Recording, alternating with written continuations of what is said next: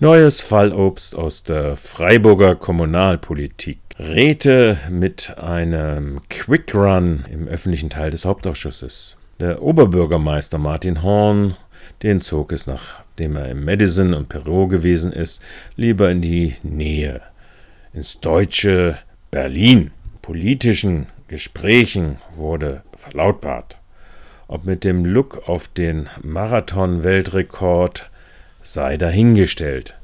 Kanzler und Innenministerin jedenfalls waren ja Covid beeinträchtigt. Im Ratssaal war die Bürgermeisterbank zum Quickie mit dem Räten ansonsten bereit, immerhin 500 Druckseiten, von denen nur der Bebauungsplan Zinklern und eine Gesellschaftsauslösung öffentlich beraten werden sollten. Beim Tagesordnungspunkt zum Bebauungsplan Zinklern wirkte der Baubürgermeister eine Debatte faktisch unter Verweis auf die nicht öffentliche Debatte im Bauausschuss weitestgehend ab.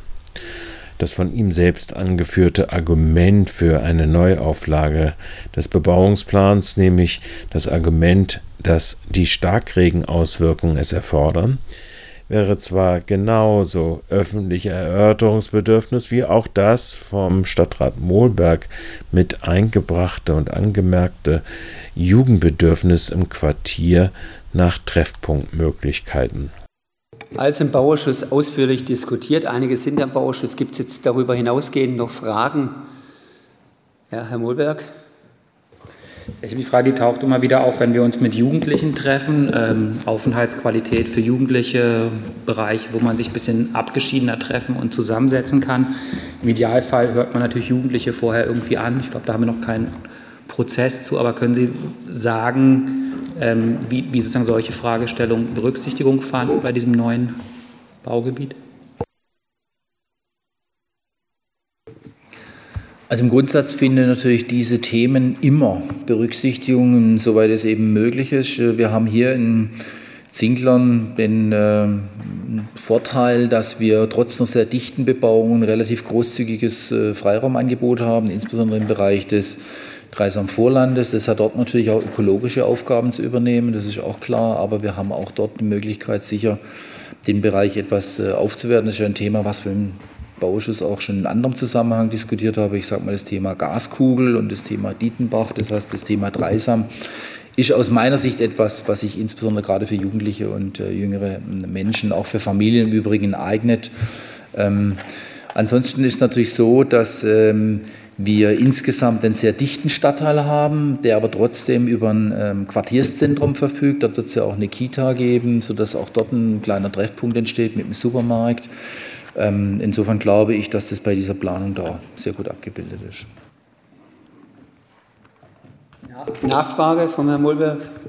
Also die Jugendlichen wünschen sich immer ganz konkret so Pavillons, einfach überdachte Stellen, wo sie so am Rande sitzen kann, also etwas wenig Aufwendiges. Ähm, ich überbringe das einfach nur, weil es einfach immer wieder, Botschaftsfrau Buchheit war, glaube ich, auch bei dem letzten Treffen ähm, dabei, wo das immer wieder Thema war. Ich denke, das sollte man intensiver mitdenken, auch gerade diesen Regenschutz. Also, vielen Dank. Wir nehmen es auf jeden Fall mal mit. Die Frage ist, ob es dann Stellen gibt oder nur eine Stelle. Das müssen wir noch sehen. Aber aller Voraussicht und Erfahrung nach wird es wohl beim Gemeinderat am 4. Oktober dann auch so sein, dass ohne große Debatte so etwas durchgewinkt werden wird. Der Schnelldurchgang war dermaßen umwerfend, dass selbst ein langjähriger Stadtrat wie Attai Keller von der Kulturliste der SPD mit seinen Fragen nicht durchdrang.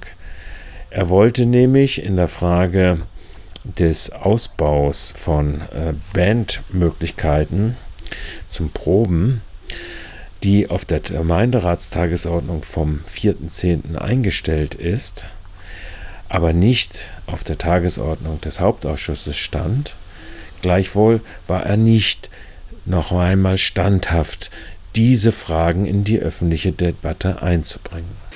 Gibt es von Ihnen noch was in der Bekanntgabe Aktuelles? Ja, Herr Keller.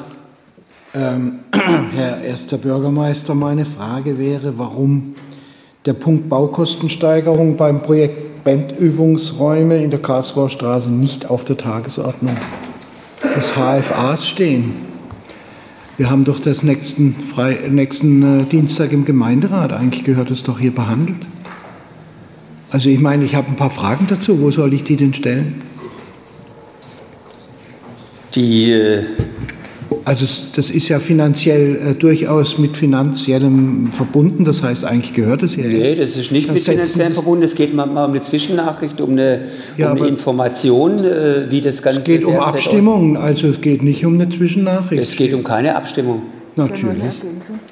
Stimmt dem Vorschlag zu und äh, geht um eine Weiterführung und so weiter und so weiter. Das ist doch eine Abstimmung. Ja, also wir haben, äh, wir haben gesagt, das ist im Endeffekt geht es um eine, Ergänz um eine Ergänzungsdrucksache zur Ausgangsdrucksache und dann äh, wird man dann mal sehen, wie es, äh, äh, wie es weitergeht. Also wir haben das auf jeden Fall auf die Gemeinderatssitzung draufgenommen.